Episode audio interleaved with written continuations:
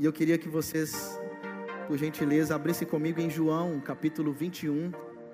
Nós somos a Igreja Ponte, você que está aqui pela primeira vez, seja bem-vindos. Hoje é o nosso primeiro culto aqui na nossa igreja, numa sexta, na, culto né, dia de semana, da sexta-feira. E eu queria muito assim que você que está aqui, que você deseja conhecer um pouco mais daquilo que a gente tem trabalhado como igreja, é, né, deseja conversar com, com a gente para poder entender um pouco mais a caminhada da ponte, a gente pode marcar de conversar, vai ser um prazer. Você que tem interesse de caminhar aqui conosco, aqui na igreja, no final ali tem uma uma bancada ali. Se você quiser, né, ouvir, conhecer, às vezes até sem pretensão de saber um pouco mais de como a gente tem caminhado, um pouco da visão da nossa igreja, quiser bater um papo, tomar um café, no final deixa o seu nome, seu telefone ali na, na bancada. A gente vai ser, um, vai ser uma honra poder ligar para vocês, bater um papo.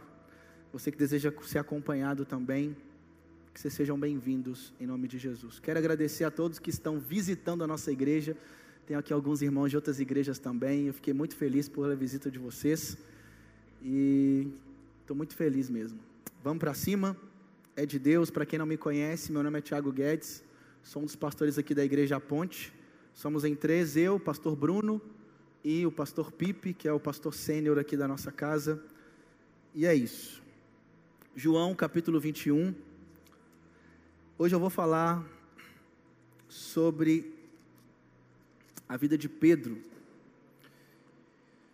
E aqui na igreja, irmãos, vou passar no final, beleza? O vídeo. É... Vou falar sobre a vida de Pedro hoje. E a, a, versão que, nós, que eu vou usar sempre nesses cultos aqui, para quem né, gosta de saber mais dessas coisas, eu sempre vou usar a versão NVT. Talvez você está aí no seu celular e você consegue trocar né, a, a versão da sua Bíblia, ou talvez você está na Bíblia de papel em outra versão. Né, você que vai caminhar conosco aqui nas sextas-feiras, talvez seja uma oportunidade para você comprar uma Bíblia na versão NVT, ou se não, pode usar a versão que você tiver também, que também é bem-vinda. Amém? Então, a palavra de Deus diz assim, em João capítulo 21, versículo 15 até o 17. Depois da refeição, Jesus perguntou a Simão Pedro: Simão, filho de João, você me ama mais do que estes? Sim, Senhor, respondeu Pedro. O Senhor sabe que eu amo. Então alimente meu, meus cordeiros. Disse Jesus. Disse Jesus então, ele repetiu a pergunta: Simão, filho de João, você me ama? Sim, Senhor, disse Pedro. O Senhor sabe que eu amo. Então cuide das minhas ovelhas, disse Jesus. Pela terceira vez ele perguntou: Simão, filho de João, você me ama? Pedro ficou triste porque Jesus fez a pergunta pela terceira vez e disse: Senhor, sabe todas as coisas, sabe que eu amo. Jesus disse: Então alimente as minhas ovelhas. Amém? Irmãos, é, hoje é o nosso primeiro encontro e essa mensagem, essa passagem de Pedro, é, na verdade eu não vou focar apenas nesse texto, nós vamos trabalhar a vida de Pedro aqui nessa noite e eu quero mostrar para vocês que Pedro, ele tem muito de todos nós. Quando você vai ver a relação de Pedro com Jesus, você vai ver que Pedro, ele de fato se parece com todos que estão presentes aqui nessa noite. Todos. Você vai falar, não, eu me pareço com Pedro nesse aspecto aqui.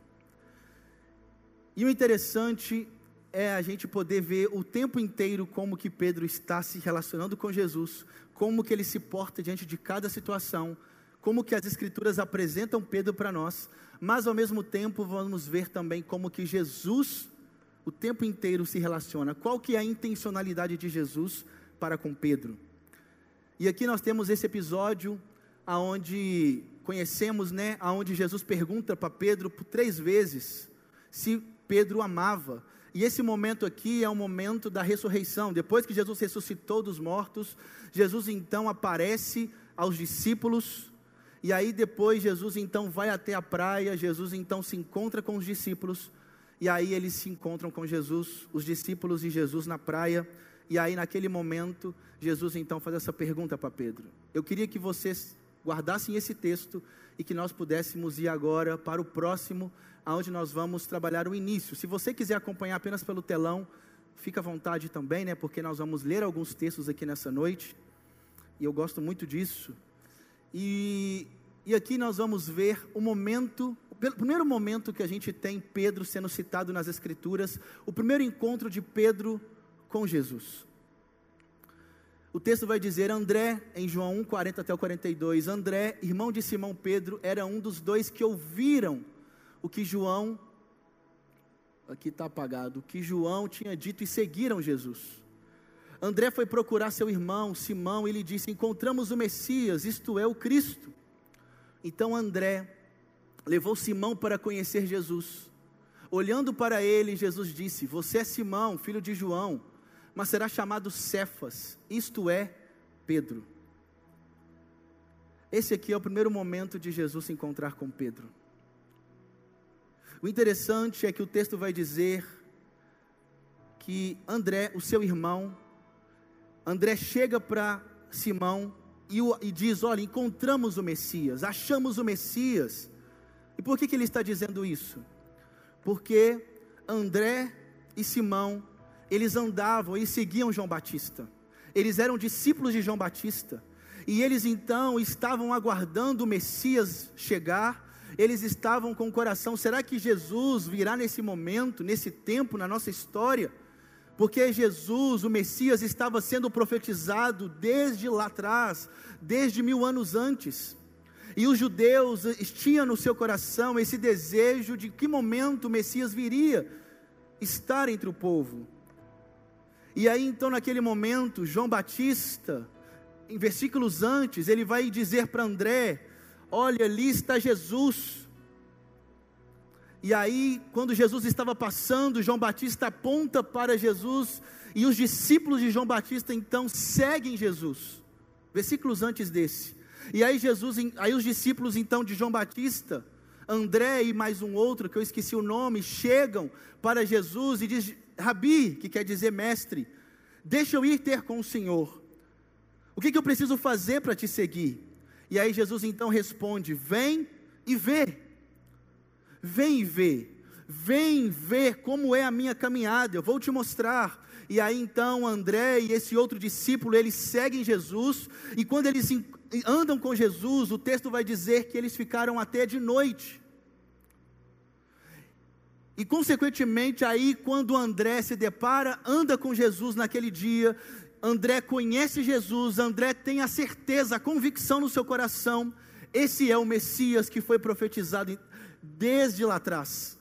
E quando ele tem essa convicção, quando ele tem essa revelação de que Jesus é o Messias de fato, o enviado de Deus, o filho de Deus, esse André, volta agora para sua casa e ele chega para o seu irmão, como se ele estivesse evangelizando, dizendo para Simão assim: Simão, achamos o Messias, encontramos o Cristo, encontramos aquele que foi profetizado desde lá de trás, o Filho de Deus. E André então pega Simão e leva Simão até Jesus. E quando Simão então vai ao encontro de Jesus, quando Jesus vai ao encontro deles, eles se encontram. Jesus então disse essas palavras: Você é Simão, filho de João, mas será chamado Cefas, que significa Pedro. O primeiro encontro, Jesus já, olha, Jesus aponta para ele, Jesus o chama pelo nome, e Jesus agora traz um, um significado para a vida dele. E eu queria muito que você guardasse esse momento aqui, porque a primeira vez que Jesus encontra com ele, Jesus chama ele de Simão, filho de João. Guarda isso. Simão, filho de João. E eu queria aqui trazer para você qual foi o momento que você se encontrou com Jesus. Em que momento você teve aquele encontro? Qual foi o momento? Foi num culto? Foi na sua casa? Onde você estava? Com quantos anos? Qual era a situação que você se encontrava quando você teve o um encontro com Jesus pela primeira vez? O meu foi dia 6 de janeiro de 2001, 9 e 15 da noite. Eu estava num culto de sábado de juventude na Lagoinha, aos 12 anos de idade.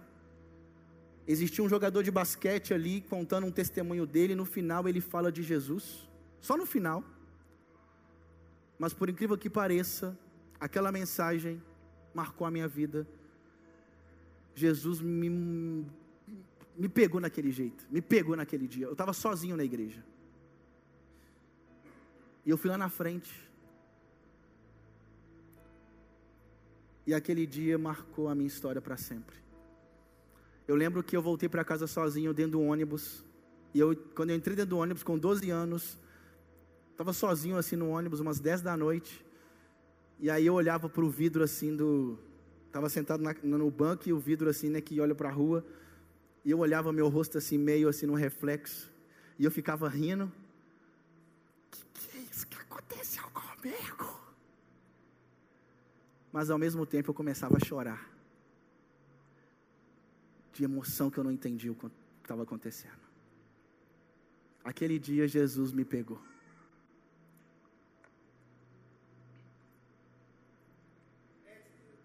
É de Deus. Seguindo o próximo, por gentileza.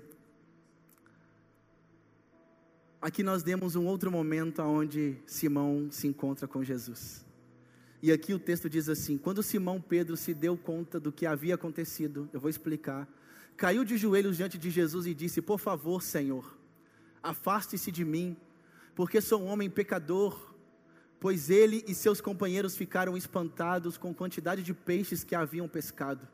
Assim como seus sócios Tiago e João, filhos de Tiago e João, filhos de Zebedeu, Jesus respondeu a Simão: Não tenha medo, de agora em diante você será pescador de gente, pescador de homens. Agora pensa um homem que era um empresário na, no ramo de pesca. Pedro ele era casado. Pedro ele morava em Cafarnaum, que é onde Jesus, a grande parte do ministério de Jesus foi em Cafarnaum. Pedro era um homem que buscava seguir a lei de Moisés corretamente. E esse Pedro agora, ele se depara com um momento onde ele mesmo sendo um empresário no ramo da pesca, nesse momento eles estão ali pescando a madrugada inteira e nada eles conseguem pescar naquela noite. E aí chega um momento então que Jesus estava na praia, e aí Jesus então chega para Pedro e fala para ele: Olha, pega a rede e joga para esse lado. E ali eles pegam tantos peixes. E aí Pedro então vai dizer isso que ele disse. Ele cai de joelhos diante de Jesus. E ele vai dizer: Afasta-se de mim, porque eu sou homem pecador. E isso é algo extraordinário, por quê? Porque Pedro se depara com Cristo que é perfeito, que é santo, e ao olhar para Cristo ele vê a, a, perfeição, o Filho de Deus, o Todo-Poderoso, e ele se depara com ele mesmo e vê a sua fragilidade, ele vê a sua incapacidade, a sua limitação, e, e ele reconhece a sua miséria. Eu sou pecador e eu não sou digno de andar com você, Jesus. E isso é algo extraordinário. Porque o nosso problema não é um problema de reconhecer que somos miseráveis. O nosso problema é achar que somos grandes. O nosso problema, como diz a música do David Killa, é quando a gente cresce. Quero ser como criança, que seja que é dependente, que reconhece a dependência de Deus. Mas o problema é quando a gente se acha independente. E aqui Pedro está reconhecendo a fraqueza, e isso é um critério maravilhoso. Jesus está dizendo que naquele momento eu penso: agora eu achei alguém aprovado para o ministério. Reconheceu que é pecador, reconheceu que é fraco, reconheceu que não consegue fazer nada na sua própria força, então é alguém apto para o meu ministério. E aí Pedro então, Jesus então diz para os seus discípulos: não tenham medo pois agora em diante eu farei de vocês pescadores de homens. E Jesus ali está dando para eles o que? A graça do ministério, a graça de pregar o evangelho, assim como ele diz em Isaías capítulo 6, quando Isaías vai dizer: "Ai de mim". Olha a mesma reação. A mesma reação de Isaías lá no Antigo Testamento, em Isaías capítulo 6, ele vai dizer: Ai de mim, porque sou pecador, sou homem de puros, impuros lábios e habito numa sociedade de impuros lábios. E aí a Trindade responde para Isaías em Isaías capítulo 6. E a Trindade responde assim: Quem há de ir por nós? E aí Isaías então responde: Eis-me aqui, Senhor, envia-me a mim. E aí o interessante, irmãos, é que Pedro se depara com a obra Pedro agora começa a andar com Jesus e Pedro começa a ver o Jesus agora pregando o evangelho em tantos lugares. Jesus começa a ver agora Jesus ressuscitando pessoas. Jesus Pedro começa a ver Jesus curando os enfermos, pregando o evangelho, indo aos doentes, indo aos fracos, alimentando aqueles famintos. E agora Pedro tem, olha para o seu mestre, olha para Jesus. Jesus não apenas deu autoridade para eles pescarem pessoas, mas Jesus agora está os ensinando, Jesus está mostrando para eles como que eu quero que vocês façam. Olha para mim. E quantos de nós, quantas vezes nos apaixonamos com a obra de Jesus? Quantas vezes a gente admirou Jesus em fazer tantas coisas? Quantos de nós admiramos Jesus fazendo tantos milagres na vida de tantas pessoas? E eu falo porque eu já presenciei tantos milagres. Quantas vezes eu vi Jesus restaurar a vida de tanta gente? Andar com Jesus nos faz ver pessoas sendo transformadas. Eu vi gente afundada no crack, está agora em família. Eu vi pessoa cega passar a enxergar. Eu vi gente surda ouvir mas principalmente, eu vi gente pecadora, que olhava para ele e falava: Esse cara não tem jeito para ele, não. E esse cara se prostrar diante de Jesus e falar: Jesus, eu reconheço o Senhor como o Senhor da minha vida. Quantas vezes eu vi pessoas sendo transformadas por Jesus? Pedro viu tudo isso.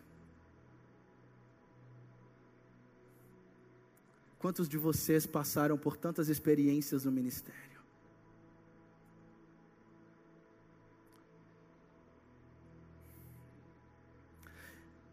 E o próximo texto, eu já vou para outro episódio aonde Jesus ele vai dizer quando chegou, quando Jesus chegou à região de Cesareia de Filipe, perguntou a seus discípulos: Quem as pessoas dizem que o Filho do homem é? Eles responderam: Alguns dizem que o Senhor é João Batista, outros que é Elias, e outros ainda que é Jeremias ou um dos profetas. E vocês? perguntou ele: Quem vocês dizem que eu sou? Simão Pedro respondeu: O Senhor é o Cristo, Filho do Deus vivo. Jesus disse: Que grande privilégio você teve, Simão, filho de João. Foi meu Pai no céu quem lhe deu que revelou isso para você. Nenhum ser humano saberia por si só. Agora eu lhe digo que você é Pedro e sobre esta pedra edificarei a minha igreja, e as forças da morte não a conquistarão, ou as, é, as portas do inferno não prevalecerão contra a igreja de Jesus.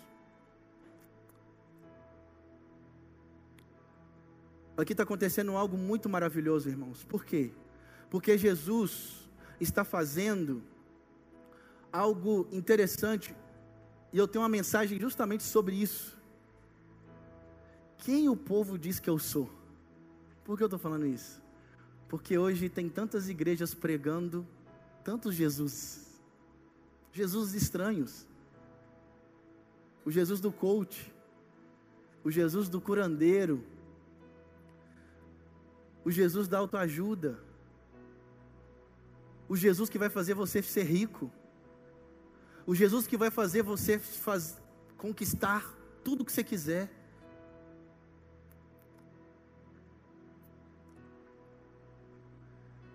E não é esse o Cristo apresentado nas Escrituras. Essas coisas podem acontecer? Pode. Mas o principal foco, o texto de Lucas 19, versículo 10, diz que Jesus veio para salvar o que estava perdido.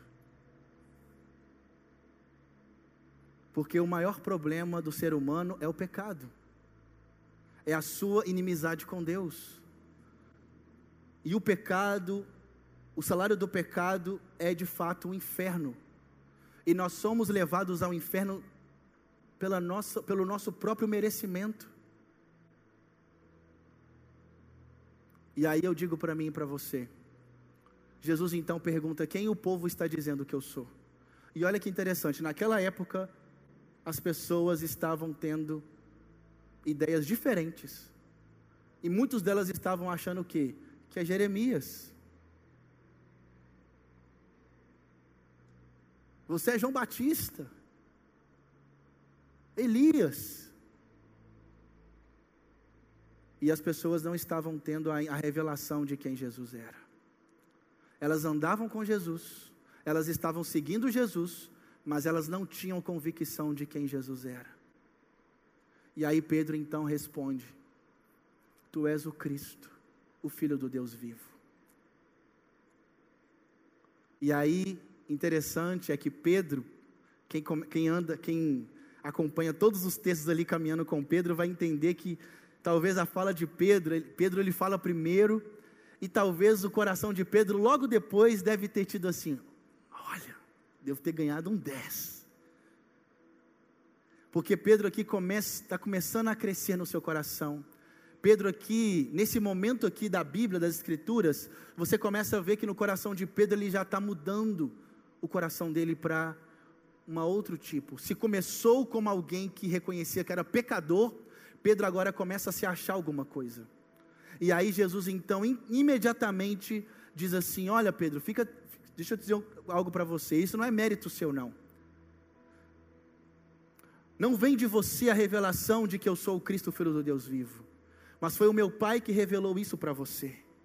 Então, irmãos e irmãs, que eu e você possamos a cada dia nos prostrar diante da cruz, que a cada dia mais e mais a gente tenha o, Espírito Santo de fato brilhando no nosso coração, é, é, estendo a cada dia mais e mais o Espírito Santo, ele possa conduzir a nossa vida, por quê? Porque é o Espírito Santo que nos revela quem Jesus é. E no momento que a gente perde a revelação de quem Jesus é, a gente agora começa a ficar perdido de qual é o meu propósito de vida. E aí, quando você esquece, quando você tira os olhos de Jesus, você agora começa a tentar achar um propósito para a sua vida. Se o seu propósito primeiro era glorificar a Deus, viver para Ele, e Ele é capaz de te dar é, discernimento para como glorificá-lo, no trabalho, nas suas relações, no, na igreja, no entretenimento, no momento do descanso, em todas as áreas da sua vida, glorificando a Deus. O Espírito Santo o tempo inteiro nos aponta para Jesus. E aí, nesse momento aqui, Pedro, então, Jesus então traz para ele, mas ao mesmo tempo, Jesus faz uma, algo, uma declaração muito poderosa, ao dizer que é Ele que edifica a igreja. A igreja não é edificada por, por, por, um projeto, por um evento, por pessoas que se acham melhores do que outras pessoas. A igreja não é edificada por alguém que se acha santo demais para fazer tudo acontecer. Quem edifica a igreja é o próprio Cristo Jesus. Mas também quem protege a igreja, as portas do inferno não prevalecerão contra a igreja. Quem protege também a igreja é o próprio Cristo, Ele é o Senhor da igreja. A igreja nunca vai morrer na história, irmãos. A igreja sempre existirá enquanto Jesus não voltar. Pode ter todas as coisas, pode ter perseguição, pode acontecer de tudo nos próximos anos, ainda permanecerá a igreja de Jesus. Porque quem edifica a igreja, quem constrói a igreja, quem protege a igreja é o próprio Cristo e não são pessoas limitadas, pecadoras como eu e você. Na China a igreja não morreu. Na Coreia do Norte a igreja não morreu. Nos lugares mais perseguidos do planeta Terra, a igreja continua atuante. E a igreja é a assembleia do povo de Deus, é a comunidade, são pessoas que se reúnem em nome de Jesus para o adorá-lo. Não é uma placa, mas são pessoas que se reúnem em nome dele. E Jesus está dizendo que sobre esta pedra, e quando você vai ver no original essa pedra, Jesus não está falando que a igreja será edificada sobre a vida de Pedro, não, porque a palavra Pedro é Petrus, e essa ideia de Petrus é fragmento de pedra, mas Jesus está dizendo que ele vai edificar a igreja sobre ele mesmo, ele é a pedra angular, a igreja está firmada sobre ele mesmo. Então não é Pedro o santo da igreja, é Jesus. E continuando o texto, irmãos, passa para mim por gentileza. Logo depois, só que dentro desses episódios, a gente sabe que Pedro andou sobre o Mar Vermelho. Eu pulei essa parte. Sobre o Mar Vermelho, desculpa. Pedro andou sobre as águas. Empolguei aqui. Pedro estava no barco. E ele anda sobre as águas, mas depois a fé dele enfraquece. E ele afunda. A gente tem vários momentos aqui onde Pedro ele se enfraquece. E aqui acontece um episódio assim. No caminho, Jesus disse: Esta noite todos vocês me abandonarão. Isso na, no momento da última ceia. Na última ceia. Isso era na quinta-feira, irmãos. Na sexta é a crucificação. Na quinta-feira, eles estavam na última ceia. Jesus estava demonstrando amor por eles. João 16, João 15, 16, 17. Vemos ali a oração de Jesus pelos discípulos, a oração sacerdotal dele, a oração para que o povo permanecesse firmes. E aí, nesse texto aqui, na última ceia, Jesus disse: no, no caminho, Jesus disse: Esta noite todos vocês me abandonarão. Pois as Escrituras dizem: Deus ferirá o pastor e as ovelhas do rebanho serão dispersas. Mas depois de ressuscitar, irei adiante de vocês a Galileia. Presta atenção, olha o que Jesus está dizendo. Jesus está dizendo que depois de ressuscitar, ele irá adiante de cada um na Galileia. E Pedro declarou: Pode ser que todos os outros o abandonem, mas eu jamais o abandonarei. Olha a altivez aqui, olha a convicção na força do braço dele. E ele vai dizer: Jesus responde: Eu lhe digo a verdade, essa mesma noite, antes que o galo cante, você me negará três vezes. Pedro, no entanto, insistiu: Mesmo que eu tenha de morrer ao seu lado, jamais o negarei. E todos os outros discípulos disseram o mesmo. Pedro, aqui nesse momento, a altivez cresceu no coração dele. Ele agora se sente capaz dele mesmo viver um cristianismo pela força do próprio braço. Pedro não é aquele cara mais que reconhece a sua fraqueza, que se sente indigno de Jesus, que se sente pecador. Não, agora Pedro se acha o maior de todos. Ainda que todos podem te abandonar, eu não vou te abandonar. Jesus vai dizer: Você vai me negar três vezes. Ah, Senhor, mesmo que eu tenha que morrer, eu não vou te negar. E quantas vezes o nosso coração está distante de Jesus, mas as nossas palavras estão cantando, estão orando, dizendo que eu pertenço a Deus. Quantas vezes eu vejo jovens nas redes sociais vivendo. E eu conheço a história de alguns rapazes, falo de alguns colegas da caminhada, que vivem uma vida totalmente, desculpa a palavra, desgraçada, fora da graça, vive uma vida de pecado de maneira tão pública até, entristecendo Jesus e, e ao mesmo tempo nas redes sociais, a pessoa consegue ainda colocar, postar versículos bíblicos como se eu pertenço a Deus, eu sou de Jesus. Pessoas que vivem uma vida de promiscuidade e ao mesmo tempo declaram com as suas bocas que são crentes, que amam a Deus. Talvez você está aqui nessa noite e você tem vivido dessa maneira. Talvez você que está aqui nessa noite, você é um hipócrita. Você vive na hipocrisia. como Pedro. Eu estou contigo, Jesus.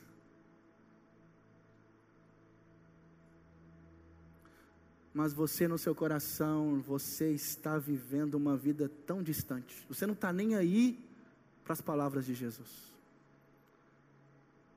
Você peca de maneira deliberada e não há no seu coração muitas vezes nem arrependimento. E você continua com as mesmas práticas. Ah, não tem problema, todos os meus amigos estão vivendo dessa maneira também. E eu queria que você olhasse para o seu coração: será que eu tenho sido hipócrita? Será que a minha vida tem buscado ser uma vida? Irmãos, nós pecamos. Mas o problema é quando a gente peca de maneira deliberada, quando a gente peca e não há tristeza no nosso coração. O problema é quando a gente vive na prática do pecado e não há tristeza, não há é, é, aquele abatimento de dizer: Eu pequei contra Deus, me perdoa, Senhor. E se talvez, se não há essas coisas no seu coração, se quando você peca de maneira deliberada, não há nenhum desejo no seu coração de arrependimento, de querer consertar, talvez, talvez, eu não posso afirmar, talvez você nunca se converteu. Talvez você nunca se converteu. Talvez você só aprendeu a ir na igreja, te convidaram para ir na igreja, você gostou de ir na igreja, você gostou da galera, aí você chora às vezes na hora da canção, e aí você fala: Ó, oh, eu sou crente. Aí alguém te falou assim: Ô, oh, por que você não batiza? Ah, tá todo mundo batizando, então vou batizar também. E passa um, dois, três, quatro, e você vai para a igreja, mas você vive uma vida de, totalmente fora de Jesus. Jesus não é o Senhor da sua vida. Você não está nem aí para Jesus. Você só lembra de Jesus quando você vai para a igreja. Você só quer obedecê-lo quando alguém te pede para levantar as mãos aqui na frente, você obedece. Mas na sua vida diária, você vive uma vida que não está nem aí para Jesus.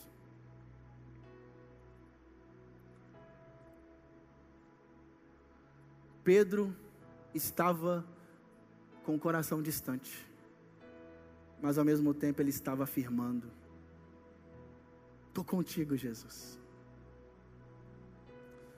E o próximo texto, o texto diz assim: Então, e irmãos, no episódio, esse episódio agora é o episódio onde Jesus está sendo crucificado.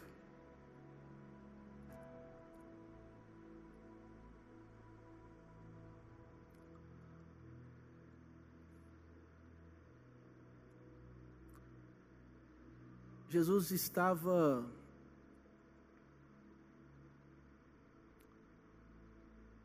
vivendo o seu pior momento. Em alguns textos anteriores, Jesus tinha chamado Pedro, Tiago e João para ir para o monte, para que eles pudessem orar. E Pedro, então, irmãos, ele ora. Jesus, então, ora. E quando ele volta, Jesus estava vivendo um momento tão angustiante, mas quando Jesus volta para os seus três amigos, eles estão dormindo. Jesus fala: Olha, vigia, preciso que vocês estejam em oração. E aí depois Jesus vai para um canto no meio da floresta, no monte, continua orando novamente. E quando ele volta, os discípulos estão dormindo novamente. E Jesus está dizendo: vocês não podem orar comigo nem uma hora. Sabemos a história, logo depois, Jesus é preso. Jesus é levado ao sinédrio, Jesus vai, se coloca ele diante de Pilatos. E Jesus aqui está vivendo os seus piores momentos. E esse texto aqui diz muito o que acontece. Então começaram a cuspir no rosto de Jesus e a dar-lhe socos. E alguns lhe davam tapas e zombavam, e profetize para nós, Cristo. Quem foi que lhe bateu desta vez? Enquanto isso, Pedro estava sentado do lado de fora, no pátio. E uma criada foi até ele e disse: Você é um dos que estavam com Jesus, o Galileu. Mas Pedro negou diante de todos: Não sei do que você está falando.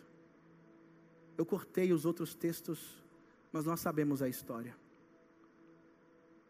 três vezes, três pessoas diferentes, três pessoas diferentes abordam Pedro falam: Olha, você andava com Jesus, e Jesus estava o negando três vezes, e agora, esse é o problema muitas vezes do nosso cristianismo. O problema do nosso cristianismo é que muitas vezes a gente se afasta de Deus primeiro aonde? Dentro. É no coração. Eu pulei um episódio, mas quando Pedro ele fala, Tu és o Cristo, filho do Deus vivo, no mesmo capítulo, logo depois, quando Jesus fala que ele ia para a cruz e que ele ia ressuscitar, o que que acontece? Jesus, Pedro repreende, está doido Jesus, você não vai morrer na cruz. E aí o que, que Jesus disse? Arreda-te de mim, Satanás, porque eu não te conheço. Porque você não pensa nas coisas que são do alto, mas pensa nas coisas da terra. Jesus, Pedro não estava possesso do Espírito Santo. Mas Pedro deu lugar para que o inimigo pudesse ali trazer ao coração dele intenções. Isso acontece conosco diariamente. O inimigo sempre está trazendo intenções ao nosso coração de acordo com a cobiça do nosso coração. O mesmo Satanás que estava ali falando através da boca de Pedro é o mesmo que muitas vezes é, não é a gente fica estribuchando no chão aqui. Pedro não estava estribuchando. Aqui era um Pedro normal, mas que estava fazendo algo não a partir de Deus, não a partir do Espírito Santo que habitava nele, mas ele estava fazendo algo a partir das vozes que o inimigo estava se, trazendo ao coração dele de acordo com a cobiça dele. E o problema é que muitas vezes nós estamos longe de Jesus, primeiramente é no interior, e muitas vezes ninguém sabe.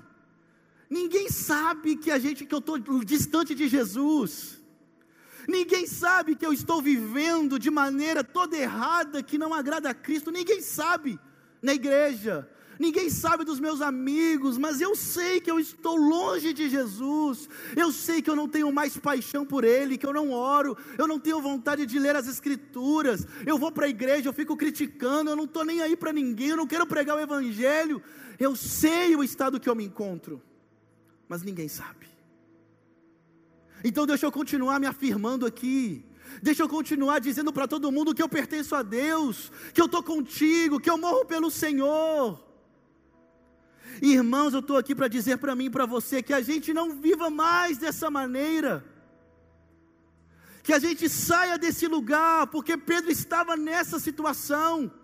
E Pedro é nós, muitas vezes, do altos e baixos. Pedro, ele se parece conosco, porque a gente muitas vezes é assim. Num mês eu estou apaixonado por Jesus, mas no outro mês, por causa das lutas, eu me deixo vencer pelas tentações, e eu faço tanta coisa errada, mas eu ainda continuo. O meu coração está tão distante, mas eu continuo dizendo para todo mundo que eu pertenço a Ele.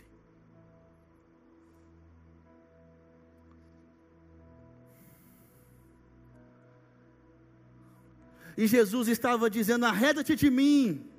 Quando Jesus chama os três para orar, Jesus diga para Pedro: Pedro, ore. Ore, para que você não caia em tentação. E aí o texto seguinte, irmãos. O texto diz assim: Então Pedro se lembrou das palavras de Jesus. Antes que o galo cante, você me negará três vezes. E saiu dali chorando amargamente. E nesse momento aqui eu fico imaginando a cabeça de Pedro, mas ao mesmo tempo, as palavras de Jesus para ele: Pedro, você está se achando demais. Você está querendo viver um cristianismo sem mim. Você está querendo viver um cristianismo sem o meu senhorio na sua vida, na força do seu próprio braço. Cristianismo, não existe cristianismo sem Cristo. Não existe cristianismo sem conhecê-lo, sem querer se apaixonar por Ele, sem querer se relacionar com Ele. Não dá. A vida cristã é uma vida que é feita para seguir Jesus, para ouvir Suas palavras, para falar: Jesus, eu reconheço que eu sou pecador. E por isso eu preciso do Senhor. E Pedro aqui, ele vai embora amargamente, chorando amargamente.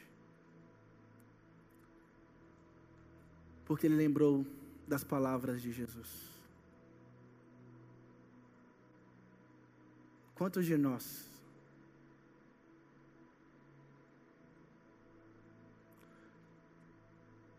Nesse momento caiu a ficha.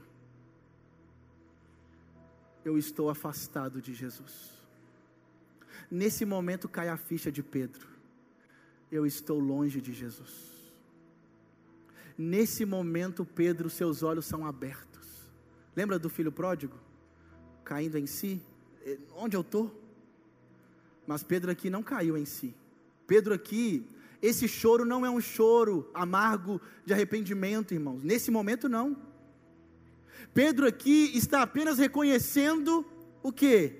Eu me afastei de Jesus. Fui eu, não foi Jesus. Quando eu estava afundando ali nas águas, Jesus me levantou.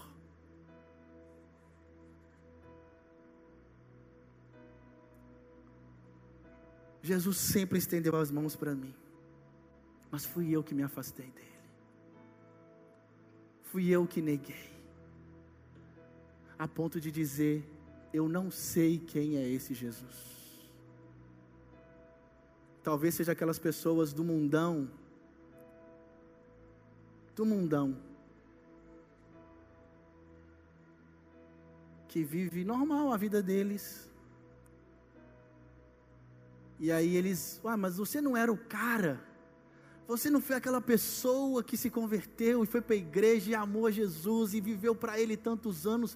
Por que, que você está aqui de novo? O que você está fazendo aqui? Por que, você está fazendo isso? Por que, você está tendo esses comportamentos novamente que você tinha antes?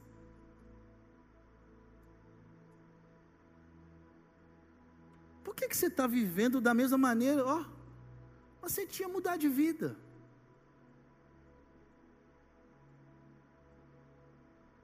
Mas por que, que agora você tem essas palavras de novo, igual você tinha antes? É quando você reconhece: eu estou longe de Jesus. Eu estou afastado. Eu estou distante. Eu estou perdido. E Pedro chora amargamente porque ele reconheceu: eu me perdi.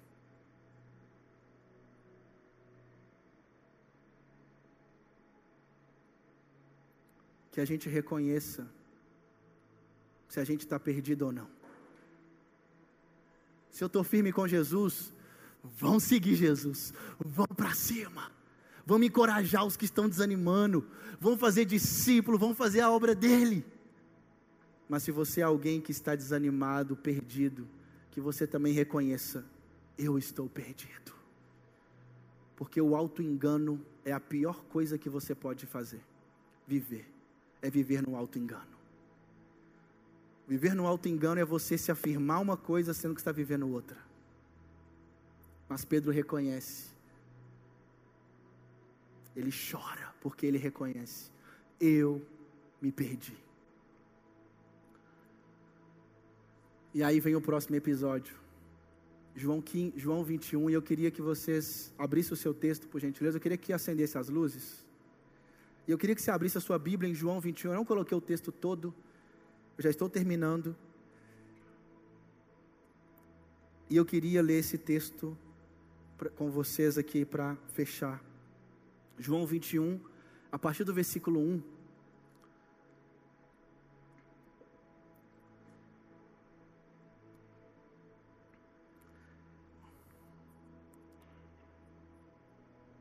O texto diz assim: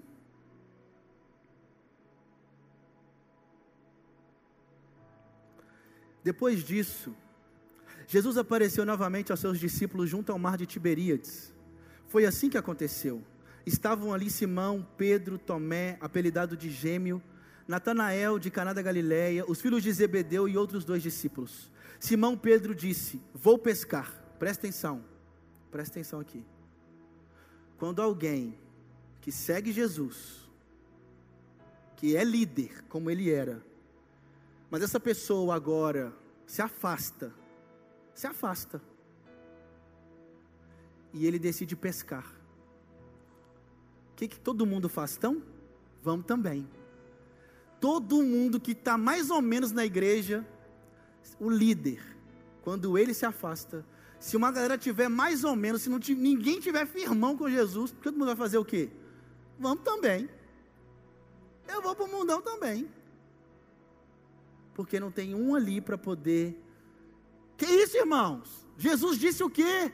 Jesus vai nos encorajar, Jesus vai estar conosco todos os dias. Ele disse isso. Não tinha uma alma para poder repreender todos ali e dizer: irmãos, para com isso.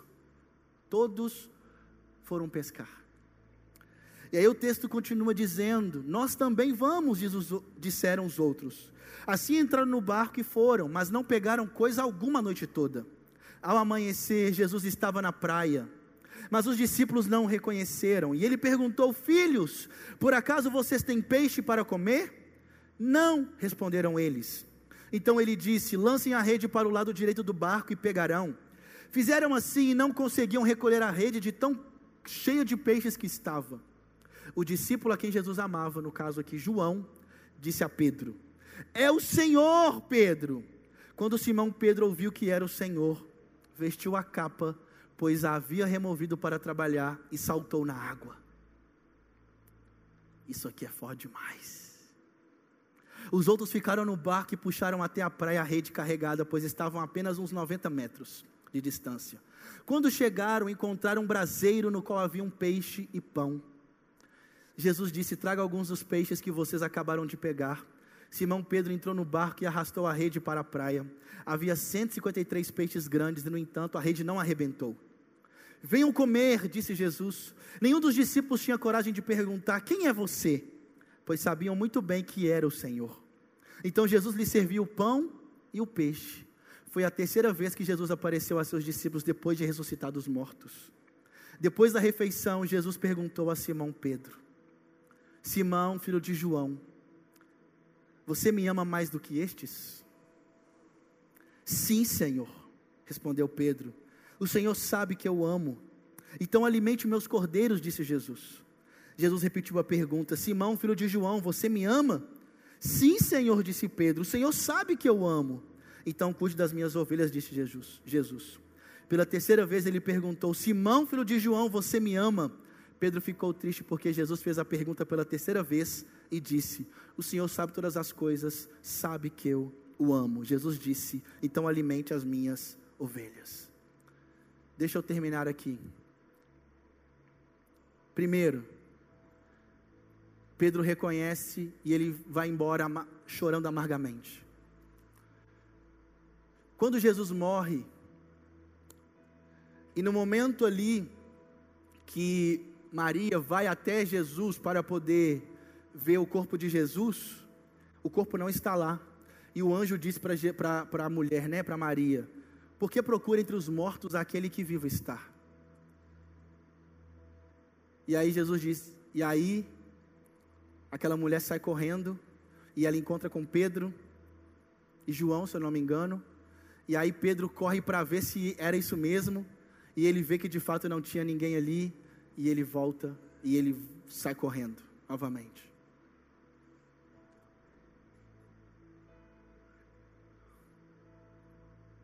Pedro,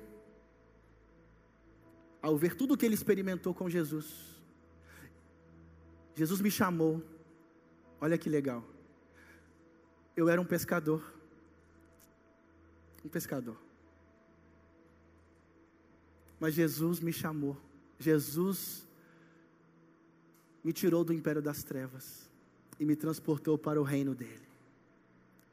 Jesus me chamou pelo nome. Jesus me chamou para trabalhar com Ele. Eu te chamando para ser pescador de homens. Jesus ensinou Pedro em vários momentos. Quantas vezes Jesus disse para Pedro, homem de pequena fé? E Jesus dava uma maneira, ensinava a eles como que eles pudessem crescer, como eles pudessem amadurecer. Em Lucas 10, Lucas 9, Lucas, Lucas 9 e Lucas 10, Jesus envia os 12 e depois envia os 70. Jesus aqui está primeiramente testando um pouco eles, vão de casa em casa e pregam o evangelho, expulse demônios e cura os enfermos, e eles fizeram isso. Pedro pôde ir em nome de Jesus, de casa em casa, pregando o evangelho, curando os enfermos, expulsando demônios. Ele viu, ele viu. E Pedro volta, correndo para Jesus, dizendo: Jesus, é verdade, é isso mesmo. A obra do Senhor é maravilhosa. Os enfermos estão sendo curados, os endemoniados estão sendo libertos, pessoas estão se convertendo com a pregação do Evangelho. Pedro se sente o que? Eu estou sendo usado pelo Senhor. O que ele prometeu, ele está cumprindo. Chega momentos aonde os homens ali, na hora, a população toda faminta, e eles veem Jesus multiplicando os pães e peixes por duas vezes. Eles veem Jesus, Pedro vê Jesus andando sobre as águas, a ponto de Pedro em outro momento falar: Jesus, manda ir ter contigo. E ele vai, mas no momento a fé dele enfraquece. Num outro momento, eles estão no Monte da Transfiguração. Jesus chama Pedro, Tiago e João para o Monte da Transfiguração e lá eles se encontram com Elias e Moisés. E a glória de Deus está tão maravilhosa naquele lugar, a ponto de Pedro então achar que está dominando o lugar e fala: Vamos fazer o seguinte? Ele organiza, vamos fazer do meu jeito. Nós vamos fazer aqui umas tendas e nós vamos ficar aqui mesmo, Jesus. Não precisa descer, não. Aqui está bom demais. Mas Jesus disse: Não, temos que descer. Você não entendeu, Pedro? Temos que descer. E Jesus desce lá embaixo, ele cura o menino, ele expulsa o demônio de um menino que tá, de uma criança que estava endemoniada ali, liberta ela. E o tempo vai passando, irmãos. Jesus, aí você vê um, de novo um momento alto de Pedro, quando Pedro confessa que Jesus é o Filho do Deus vivo. Mas ainda assim, Jesus reconhece: olha, não é você. Chega um outro momento aonde agora Pedro está dizendo: Eu vou morrer por ti, Jesus. E agora chega o momento aonde Pedro nega Jesus. Nega. Eu não sei quem é esse tal de Jesus. E talvez ele lembra. Ele chora amargamente porque esse homem mudou a minha história e fez o que ninguém podia entender. Eu sei de onde Jesus me tirou, eu sei. Eu sei onde eu estava, eu sei a situação de toda a minha família, como ela se encontrava, e eu sei que eu nasci para dar errado. Mas Jesus, no meio de uma bagunça toda da história da minha família, Jesus pega um menino de 12 anos. Ele me chamou. Aos 15 anos de idade, eu ali tenho uma clareza, a convicção do meu chamado. Eu tenho um chamado para pregar o Evangelho, principalmente aos pobres. Aos 17 anos eu recebo uma proposta para jogar futebol na Europa. E eu estava com tanta convicção do meu chamado que eu rasguei um contrato de futebol, tudo para receber em salários, porque eu tinha uma convicção. Eu fui chamado para pregar o Evangelho. E eu não queria outra coisa na minha vida que não fosse falar de Jesus. Eu não queria perder tempo com outra coisa. Mas muitas vezes, por conta até de eu ter abrido mão disso, quantas vezes o meu coração se tornou altivo? E eu achei que eu era alguma coisa. Eu achei que eu, agora eu sou crente maduro, agora eu estou na obra de Deus, e eu sempre estive no ministério, mas por muitas vezes eu estava tão distante de Jesus, por conta da altivez do meu coração em achar que eu era muito crente. Eu, por quê? Eu estava fazendo tudo na força do meu braço. Talvez o seu caso não é alguém de alguém altivo, Talvez o seu caso é de alguém que você, que de fato você se perdeu. e Pedro se perdeu. E quando Pedro está chorando amargamente, a ponto dele dizer: Eu vou pescar. Sabe o que quer dizer vou pescar? Eu vou voltar a fazer o que eu era antes de Jesus. Eu vou voltar à minha vida antes de Jesus, porque eu não presto mais, eu não presto mais para ser um cristão. Eu sou pecador demais eu falhei, de todas as maneiras eu falhei com Jesus. De todas as maneiras eu entristeci Jesus, então eu não, não dá para mim viver, eu não posso mais viver esse ministério, aquilo que ele prometeu lá, eu não tenho mais como viver isso. E aí Pedro vai pescar. Pedro abandona a sua vida de crente, de cristão, de seguidor de Jesus. Isso não é mais para mim, a ponto de ir pescar. E quando ele está lá pescando, está tudo errado. Por quê? Porque não tem jeito. Quando você encontra Jesus e você quer fugir, você acha que é incapaz, você não, esse negócio de seguir Jesus não é para mim. Você sempre vai se encontrar insatisfeito em qualquer outro lugar. Você pode ganhar muito dinheiro, você pode crescer profissionalmente em qualquer coisa, mas se Jesus te chamou um dia e você se afastou dele e você entende que ah, é aqui que eu vou viver porque eu não, não presto para viver com Jesus. E aí que está. O Pedro estava lá no barco e Jesus então grita: Meus filhos, meus irmãos, Jesus chama de irmãos. Em outras versões, Jesus chama de filhos. Jesus estava na praia. Lance a rede do lado direito. E eles pegam um tanto de peixe. É o mesmo episódio de quando Jesus disse que eles seriam pescadores de homens. Mesmo episódio, mesmo momento. E aí Jesus então está na praia. João reconhece: Pedro, aquele lá é Jesus. É Jesus que está lá na praia falando. Eles estavam a 90 metros da praia. O texto vai dizer. E o interessante, e eu choro todas as vezes, irmãos, que eu lembro desse episódio. Porque naquele momento que Pedro, que João diz que é Jesus, o que que Pedro faz? Pedro tira a sua capa tira tudo que tem, tudo que estava fazendo ali, e Pedro pula na água e ele corre em direção à praia. Ele corre em direção a Jesus.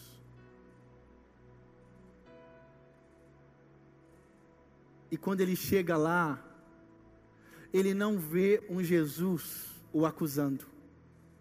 Quando Pedro chega na praia, ele não vê Jesus o acusando. Ele não vê Jesus o exortando, o xingando, o dizendo: por que você fez isso, Pedro? A restauração de Jesus com o ministério, com a vida de Pedro, não é uma disciplina de você ficar um ano. Você vai ficar um ano no banco. A restauração de Jesus para Pedro não é dizendo assim: agora você vai ter que ler a Bíblia inteira. Depois que ler toda a Bíblia, você vai ter que fazer esse curso e esse curso, e aí você pode, depois de um ano de novo, você pode voltar a participar das coisas da igreja. Não é isso. Não é dessa maneira que Jesus restaura. Jesus grita: Pedro. E quando Pedro está lá, ele se depara com uma mesa. Mesa. Ele se depara com um lugar de comer. E Jesus está dizendo que, oh, vem comer comigo traz o peixe, vamos comer o pão, vamos estar junto. E Jesus então chega diretamente para Pedro e diz: Pedro, tu me amas? E Pedro então responde: Tu sabes. Jesus pergunta primeiro: Pedro, você ama, você me ama mais do que, do que estes? Você me ama mais do que os outros discípulos? Pedro diz: Tu sabes que eu te amo. Mas presta atenção. A pergunta aqui, se você olhar o texto somente no português, você vai, não vai entender nada. Mas quando você vai para o grego, você vai entender. Por quê? Porque Jesus pergunta: Pedro, tu me amas com amor ágape? Tu me amas com amor sacrificial? Tu me amas com amor maior do que dos seus, dos seus amigos? Por que, que Jesus está falando isso? Por causa do episódio que Pedro estava dizendo o quê? Se todo mundo te abandonar, eu não te abandono. Aí o que, que Pedro responde? Senhor, tu sabes que eu te amo com amor filéu. Eu não te amo com amor sacrificial, incondicional. Eu te amo com amor de irmão, com amor de amigo. Eu gosto do Senhor. Eu não amo o Senhor no nível que o Senhor quer que eu te ame. Segunda vez, Jesus pergunta: Pedro, tu me amas com amor agapau, ágape? Pedro responde: Tu sabes que eu te amo com amor filéu. Terceira vez. E o interessante é que na primeira vez que Jesus responde, apacenta as minhas ovelhas. Na segunda, tu me amas com amor ágape? Pedro responde: Tu sabes que eu te amo com amor filéu. apacenta as minhas ovelhas. Terceira vez. Jesus pergunta: Pedro, tu me amas com amor filéu? E aí ele se entristece, abaixa a cabeça e diz: Senhor, tu sabes todas as coisas, tu sabes que eu te amo com amor filéu. O que, que Pedro está dizendo? Pedro está dizendo assim: Senhor, eu não te amo. Eu amo o Senhor, mas o meu amor ainda não é inteiro. Eu reconheço que eu vou falhar várias vezes com o Senhor, mas eu sei que eu te amo. Mas eu quero dizer, Senhor, que eu vou falhar com o Senhor. Mas eu amo o Senhor. As três vezes ele está dizendo isso. Senhor, eu te amo, mas eu vou falhar. E nas três vezes Jesus responde o que para ele? Apacenta as minhas ovelhas. Eu termino aqui dizendo o seguinte para mim e para você. Ei, deixa Jesus te chamar de novo para o ministério. Escute essa voz de Jesus te chamando de novo para caminhar com Ele, para andar com Ele, para ser restaurado por Ele. queria que você ficasse de pé no seu lugar.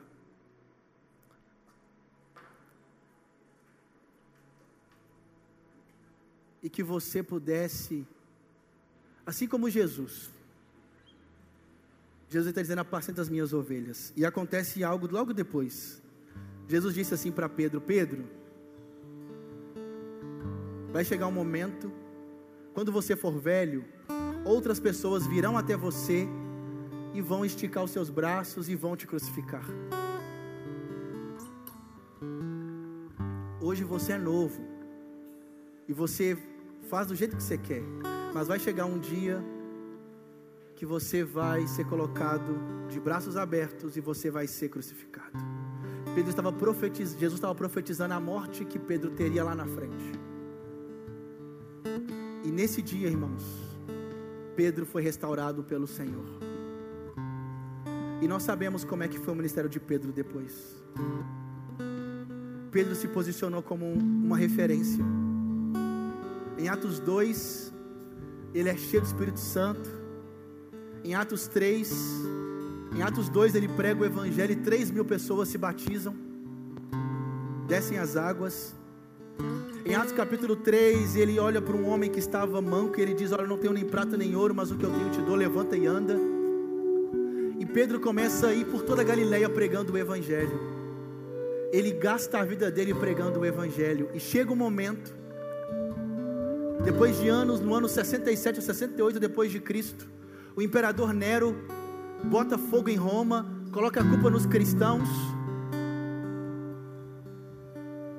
E aí o Império Romano começa bruscamente a ir atrás dos cristãos para matá-los, a ponto de não acharem mais madeira para crucificar os cristãos, porque eles começam a matar cristão um atrás do outro.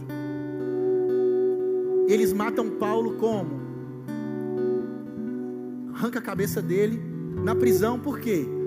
Paulo tem uma morte rápida, porque Paulo era um cidadão romano, e como cidadão romano, Paulo ele é preso por pregar o evangelho, mas ele é morto rapidamente por ser um cidadão romano. Isso é o que? Alguém que tinha privilégios. Mas Pedro não. Pedro, ao ser pego, ele é crucificado. Só que no momento que Pedro vai ser crucificado, ele lembra das palavras de Jesus, quando Jesus o restaurou. Quando, quando ele estava eu me perdi. Mas Jesus me restaurou de novo e ele me disse como eu ia morrer. E agora eu lembrei. E aí Pedro então ele vai dizer para os soldados romanos ali: Ei, eu não sou digno de morrer da maneira como meu mestre. Me crucifiquem cabeça para baixo. Eu não sou digno de morrer como meu Senhor. Esse homem gastou a vida dele para Jesus.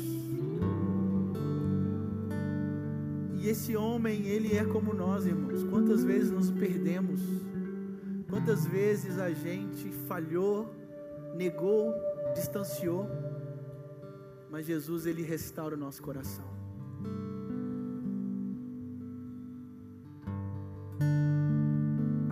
Vai falar muito de, de missão, de, de, de evangelismo. É algo do meu coração, pregar o Evangelho. Mas a gente precisa primeiro centralizar Jesus no nosso coração, firmar nele, se arrepender dos nossos pecados, voltar para Ele, voltar a se apaixonar por Ele. E eu queria muito que você pudesse ir para sua casa essa semana, hoje, e que você fosse com essa palavra viva como mais um. Vamos gastar nossa vida para Jesus.